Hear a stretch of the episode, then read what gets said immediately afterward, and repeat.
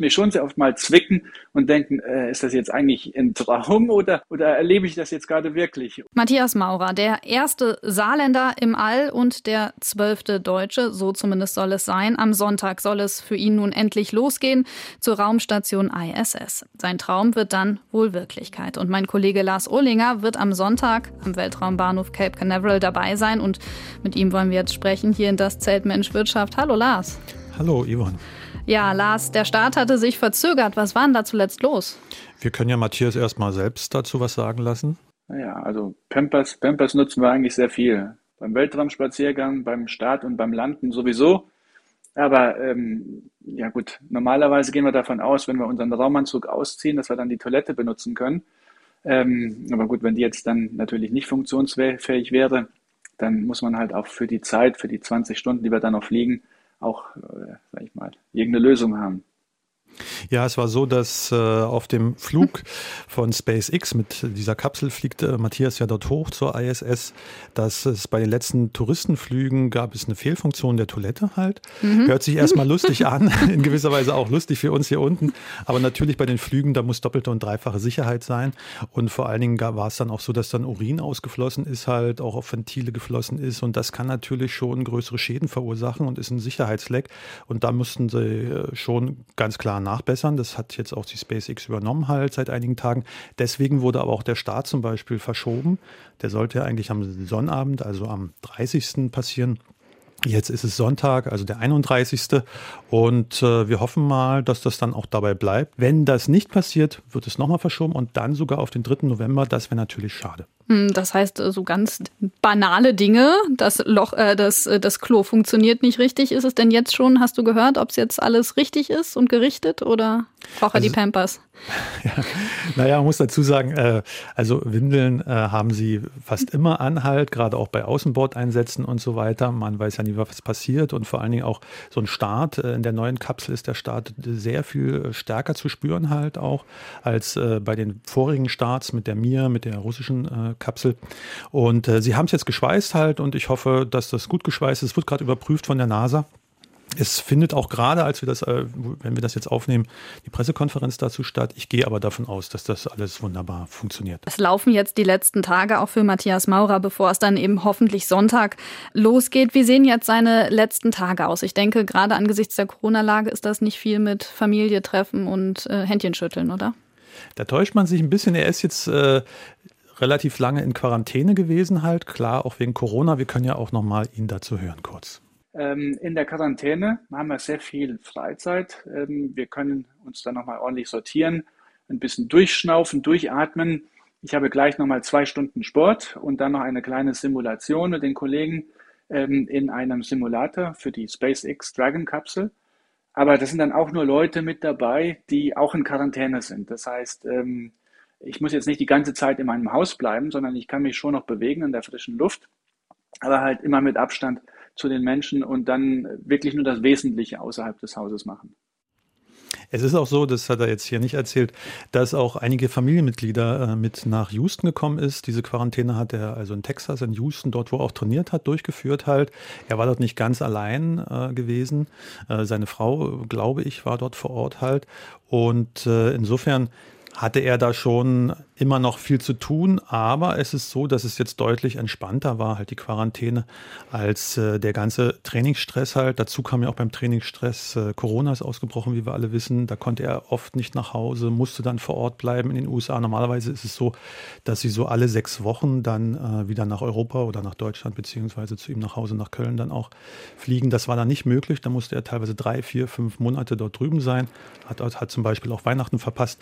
Das ist jetzt äh, alles abgeschlossen und ich weiß von ihm, dass er eigentlich ganz froh ist, wenn das jetzt richtig losgeht und wenn er oben auf der ISS ist, da kann er endlich seine wissenschaftliche Arbeit vollbringen. Hm. Ja, du hast ihn ein paar Mal getroffen. Du hast jetzt gerade schon gesagt, wissenschaftliche Arbeit, das ist ihm wichtig. Ist er dieser Wissenschaftler-Typ oder was ist er für ein Mensch? Also Matthias ist erstmal, muss ich sagen, sehr, sehr sympathischer Mensch. Also ich war äh, sehr überrascht, als ich ihn vor ein paar Jahren äh, das erste Mal kennengelernt hatte, weil ich dachte, er ist ein bisschen verschlossener, weil er ist nämlich schon ein Wissenschaftler, hat ja auch Doktortitel, hat auch mehrere Patente, hält er. Er ist Werkstoffwissenschaftler, hat das ja auch hier im Saarland äh, studiert und ist dann weggegangen halt. Aber er hat äh, zum einen, glaube ich, an sich gearbeitet in den letzten Jahren. Äh, Öffentlichkeitsarbeit war für ihn nicht so einfach, das sagt er auch öfter mal, dass das für ihn das Schwierigste war, dass es nicht so schwierig war, mit so einem 200 Kilogramm Raumanzug dort herumzulaufen, beziehungsweise damit zu trainieren, aber in der Öffentlichkeit im Rampenlicht zu äh, stehen. Das hat aber ganz gut geklappt. Wir waren dann auch zusammen äh, in Norwegen auf den Lofoten. Und äh, ich denke, er ist ein Mensch, der sehr anfassbar ist halt, der sehr offen ist, eine Portion Selbstironie auch hat, äh, wirklich auch Humor besitzt halt und ist niemand, der abgehoben ist halt und zuhören kann. Er engagiert sich auch für gehandicapte Jugendliche zum Beispiel. Er hat, äh, ist auch Schirmherr von einer Initiative, die sich gegen Lichtverschmutzung äh, einsetzt halt, also dass es nicht so viel Licht gibt halt, mhm. weil es gibt kaum dunkle Flecken noch auf der Erde. Und da macht er schon viel und also er ist wirklich ein spaßiger, kann man sagen, knuffiger Typ. Mhm. Wie viel Saarländer steckt denn in ihm? Das Saarland fiebert ja jetzt schon schon doch, doch mit. Du hast ihn ja begleitet, auch für einen langen Film. Da hat man ihn immer wieder an verschiedenen Wirkorten auch im Saarland gesehen. Also wie viel saarländisches Herz steckt noch in ihm? Also er kommt immer wieder ins Saarland zurück halt. Er hat ja auch noch seine Eltern hier und seinen Teil der Familie immer noch hier, auch wie das so ist im Saarland. Das Saarland ist klein und dort, wo er herkommt aus Kronig, da ist natürlich auch äh, viel Verwandtschaft noch vor Ort und alle kennen sich und äh, wir können ja durchaus mal ihm hören, wie er Saarländisch spricht. Ja, natürlich bin ich aus dem Saarland und ich kann auch gut Saarländisch schwätzen. Und wenn ich daheim bin, dann schwätze ich mit meiner Familie und mit meinen Freunden natürlich immer Saarländisch. Zum Start wünsche ich mir Glück auf. Und äh, ja, ich hoffe, dass er mir all die Daumen drücke. Ja, also man hört schon, er ist ein richtiger Saarländer. Er fühlt sich hier auch wohl. Er nimmt ja auch saarländisches Essen mit hoch, was ihm hochgeschickt wurde schon halt. Da gab es auch einen Wettbewerb dazu. Und er feiert seinen Geburtstag mit dem saarländischen Essen. Und er kommt gerne zurück halt. Äh, war, wir waren dann auch mit ihm ein bisschen unterwegs in Obertal auch und in Kronig auch und bei seinem Verein und bei Freunden. Also er ist schon noch ein richtiger Saarländer. Okay, also das freut uns natürlich sozusagen oder die Saarländer besonders. Er wird ja sechs Monate ungefähr dort oben sein ähm, auf der ISS. Werden wir dann zwischendurch auch was äh, von ihm hören? Ja, also es gibt auf jeden Fall eine Live-Schalte auch in Saarland. Das ist schon organisiert. Das wird, glaube ich, im Februar stattfinden. Das sollte erst in der Staatskanzlei stattfinden. Jetzt hat man es aber in die Universität äh, gelegt halt, weil, weil, er führt ja auch Experimente durch von der Universität. Und das ist natürlich auch gerade für Studenten interessant. Er will ja junge Menschen auch begeistern für die Technik. Da gibt es also einiges. Wir hoffen hier beim SR, vielleicht kriegen wir auch mal eine Live-Schalte hin äh, zur ISS. Muss man mal schauen halt. Die sind rar diese Live-Schalten hoch in die ISS aber er hat dort auch Internetanschluss. Er kann dort auch telefonieren mit seinen Freunden und äh, es wird auch einige Events geben, halt, da können wir ihn ja nochmal hören. Ja, da gibt es verschiedene Events. Das erste Event ist direkt schon äh, 24 Stunden nach dem Start, grob. Da kommen wir oben an, dann machen wir die Tür auf, schweben hinein und dann gibt es ein Live-Event. Die ganze Crew, die an Bord der Station ist, wird uns da begrüßen und wir funken dann einmal runter zur Erde das wird im Internet bei ähm, NASA und bei ESA live übertragen. Also da kann man uns schon direkt mal über die Schulter schauen und auch mal sehen, wie grün wir dann jetzt um die Nase sind, ob wir diesen Start gut verdaut haben oder ob wir noch so ein bisschen da leicht angeschlagen sind. Dann gibt es aber in den sechs Monaten mit Sicherheit noch einige Events, wo wir live von der ISS aus eine Übertragung machen, runter auf den Boden. Und es gibt auch einige ganz spannende Dinge, zum Beispiel im Februar ein ganz großes Event, das wird dann weltumspannend sein haben wir 50, 60 Locations auf der Erde, die dann mit uns in Verbindung treten, die dann Musik hören, das gleiche Essen essen, was wir gerade auf der Station essen. Und gemeinsam werden wir über das Thema Raumfahrt dann reden. Ja, genau. Er redet gerne über das Thema Raumfahrt, ist ja klar halt. Er freut sich auch sehr auf äh, den französischen Astronauten, der jetzt gerade dort oben ist, der Anfang Oktober das Kommando übernommen hat über die ISS, äh, Thomas Pesquet. Das ist ein persönlicher Freund von ihm, die kennen sich auch privat sehr gut, haben miteinander trainiert halt. Der wird ihn also dort oben begrüßen. Einige Tage lang, drei, vier Tage lang werden sie auch Experimente mit durchführen. Und das wird natürlich auch ein Highlight für ihn. Und ich denke, da wird er viel Spaß oben haben. Hm, aber es wird nicht Freunde treffen da oben und saarländisches Essen essen Essen, sondern es sind Experimente äh, im Vordergrund. Es ist äh, eine wissenschaftliche Reise oder eine Reise ins All im, im Dienste der Wissenschaft. Was wird er dort oben machen? Also es sind äh, knapp 150 Experimente für ihn geplant. Er ist ja sechs Monate dort vor Ort halt und arbeitet fünfeinhalb Wochen, äh, fünfeinhalb Tage pro Woche. Danach hat er dann ein bisschen Freizeit, äh, den Rest der Woche. Und bei diesen 150 Experimenten ist ein Großteil, ein Drittel kann man sagen, ungefähr aus Deutschland halt. Er ist ja Werkstoffwissenschaftler, also da geht es natürlich darum, auch mit Oberflächen, wie abstoßend von Bakterien können die sein, keimtötend auch. Da hat er ähm, Experimente aus dem Saarland hier auch von der Universität mitgenommen halt, beziehungsweise wurden ihm dort schon vorgeschickt halt. Die wird er ausprobieren. Da geht es dann um Oberflächen, gerade auch für Krankenhäuser, dass die keimfrei sind mhm. halt gerade. Wir wissen ja auch äh, jetzt durch die Pandemie, wie wichtig das ist halt. Er hat aber auch andere Experimente, natürlich medizinische Experimente. Das macht fast jeder Astronaut, muss man sagen, die dort hochfliegen, weil man natürlich wissen will, wie entwickelt sich der Körper, der menschliche Körper im All? Das ist ja eine andere Geschichte als hier auf der Erde. Da gibt es ja nicht diesen Schutz vor den Strahlen der Sonne auch. Und das ist natürlich wichtig, wenn man später mal zum Mond fliegt, wenn man vor allen Dingen auch zum Mars fliegt halt. Mhm. Das dauert ja deutlich länger halt.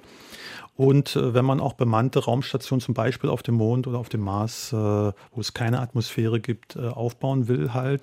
Denn vielleicht ist das mal in weiter Zukunft möglich, dass viele Menschen da oben äh, und vor allen Dingen nötig auch viele Menschen dort leben. Insofern, da hat er sehr viel zu tun halt. Äh, es gibt auch noch Experimente, wo er zum Beispiel guckt halt, äh, wie äh, entwickeln sich Pflanzen, wie verhalten sich Tiere auch. Da gibt es Tierbeobachtungen halt auch auf der Erde. Also hat er schon äh, sechs Monate lang, glaube ich, ein straffes Programm für sich. Hm, also alles andere als Weltraumtourismus, das haben wir ja jetzt auch erlebt. Äh, zuletzt ähm, einige Superreiche sind auch ins All geflogen äh, aus ja, Jux und Dollerei, Spaß an der Freude. Wie steht ein Mann wie Matthias Maurer dazu, der ausgebildeter Astronaut ist und wie du sagst, auch Wissenschaftler. Ich glaube, dass Matthias äh, da eine ganz klare Haltung dazu hat, aber natürlich ist es nicht ganz so einfach, das Thema.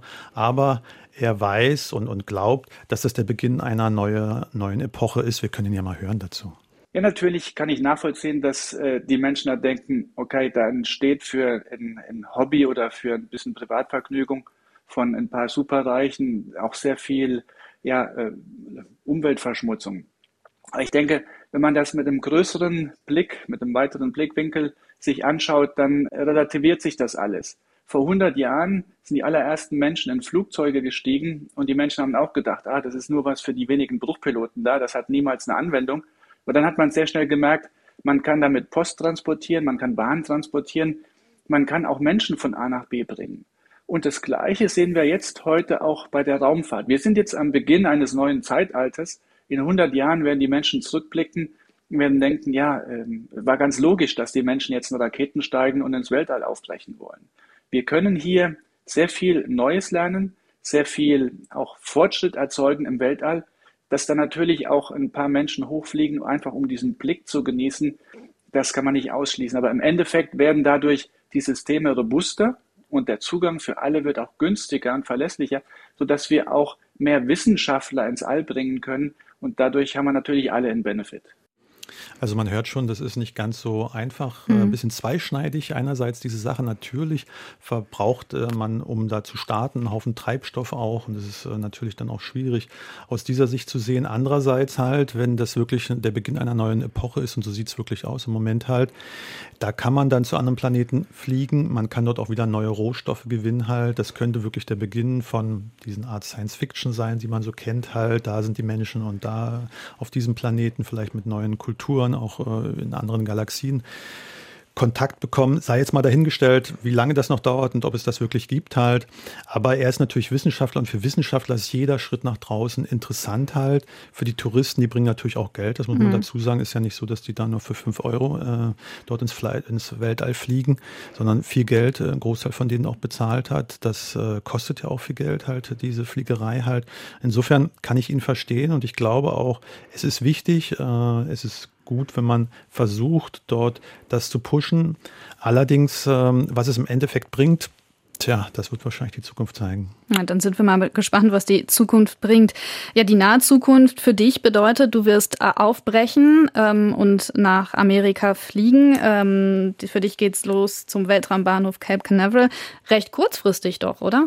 Ja, das äh, war kurzfristig, weil wir hatten, das war schon länger in Planung. Eigentlich wollte ich im Sommer rüberfliegen, äh, rüberfliegen, dort Matthias Maurer auch treffen, beim Training ihn begleiten, weil wir haben ja einen längeren Film über ihn gedreht halt. Das war durch Corona aber nicht möglich, weil die NASA hatte dann auch gesagt gehabt, Leute, das ist uns einfach zu gefährlich, das geht nicht. Und insofern war das dann erstmal eigentlich ad acta gelegt. Es kam dann aber jetzt dazu, dass man gesagt hat, okay, pass auf, es gibt ein großes Programm in Obertal, wo wir live übertragen auch und äh, einerseits, andererseits halt, falls Matthias, seine Chancen stehen ja nicht so schlecht, vielleicht auf dem Mond mal fliegt halt, dann wäre es schön, wenn wir natürlich dort auch vorher schon mal Kontakt hatten, dort vor Ort halt auch bei der NASA äh, auch schon gedreht und gefilmt haben. Das braucht man das Material dann auch.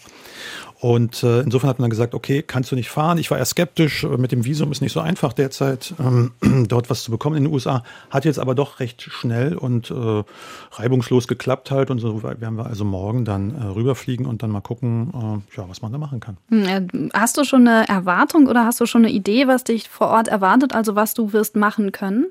Ja, wir werden auf jeden Fall seine letzte Pressekonferenz mitnehmen. Äh, das ist am Freitag früh, da gibt es auch eine Zeitverschiebung, sechs Stunden. Das heißt, wenn dann von 9 bis 10 Uhr das stattfindet, äh, ist dann hier 16, 17 Uhr und 15, äh, 16 Uhr, pardon. Und äh, dann werden wir dort beim Start auch in einem großen Areal sein, wo Touristen hinkommen. Äh, so um die 1000, 1500 Touristen sind dort vor Ort, die sich das dort angucken, obwohl es wohl in der Nacht äh, ist halt, beziehungsweise er erst äh, früh um, um eins startet er. Das ist äh, also unsere Zeit hier in Deutschland, mitteleuropäische Zeit ist das um 7, 7.21, äh, um genau zu sein. Wir werden dort vor Ort sein, werden natürlich ein paar Interviews führen halt. Ich gehe auch davon aus, dass wir den Chef von der ESA, auch den Alexander Gerst treffen werden und mit Protagonisten uns unterhalten werden und vor Ort einfach mal die Stimmung aussehen, auch mal was die Amerikaner dort denken, ja, was die vielleicht auch wissen von Deutschland, was sie vielleicht auch von den Astronauten halten, weil das ist ja ein großes Areal, Cap, Cap Canaveral in Orlando halt. Das äh, SpaceX äh, hat dort sehr viel investiert halt. Dort gibt es ja große Ausstellungsräume auch, äh, gerade auch zum Mond, äh, zum Mondflug. Insofern, da gibt es, glaube ich, viel. Einiges wird überraschend sein und äh, natürlich sehr spannend. Und äh, Matthias Maurer werde ich dann bei der Pressekonferenz Konferenz äh, nochmal kurz sehen, halt ihm vielleicht auch ein, zwei Fragen stellen und mal schauen, äh, wie es dann weitergeht. Wirst du auch seine Familie auch treffen? Also sind die da? Also ich weiß, dass seine Frau da ist, ähm, seine Eltern äh, glaube ich nicht und äh, noch einige andere. Das war halt auch dadurch, dass es verschoben wurde, der Start immer wieder. Es sollte ja eigentlich schon äh, Mitte Oktober, Anfang Oktober, sollte er schon fliegen. Hat sich das für viele, äh, auch gerade Jugendfreunde, mit denen ich mich unterhalten habe, deutlich äh, schwieriger dargestellt, auch mit dem Visum durch mhm. Corona jetzt. Die haben teilweise kein Visum beantragt, weil sie sagen, das dauert so lange halt. Wir sind ja jetzt durch, als Journalist, durch die Arbeit ging das alles sehr rasch, aber für, ich will mal sagen, für Normaltouristen ist es mhm. schwieriger. Ich weiß aber, dass zum Beispiel sein Studienvater, so nenne ich ihn mal, den Professor Mücklich, bei dem er studiert, studiert hat, äh, der ist vor Ort, da der auch mit der NASA ja zusammenarbeitet. Es äh, sind einige Leute vor Ort äh, aus seinem Bekanntenkreis, auch aus Köln halt. Wen ich da jetzt treffe, muss man mal schauen halt. Das wird sich jetzt auch ergeben, erst weil jetzt äh, mein Flug sich dann auch um einen Tag nach vorne verschoben hatte. Also diese Planungen sind alle ein bisschen fließend.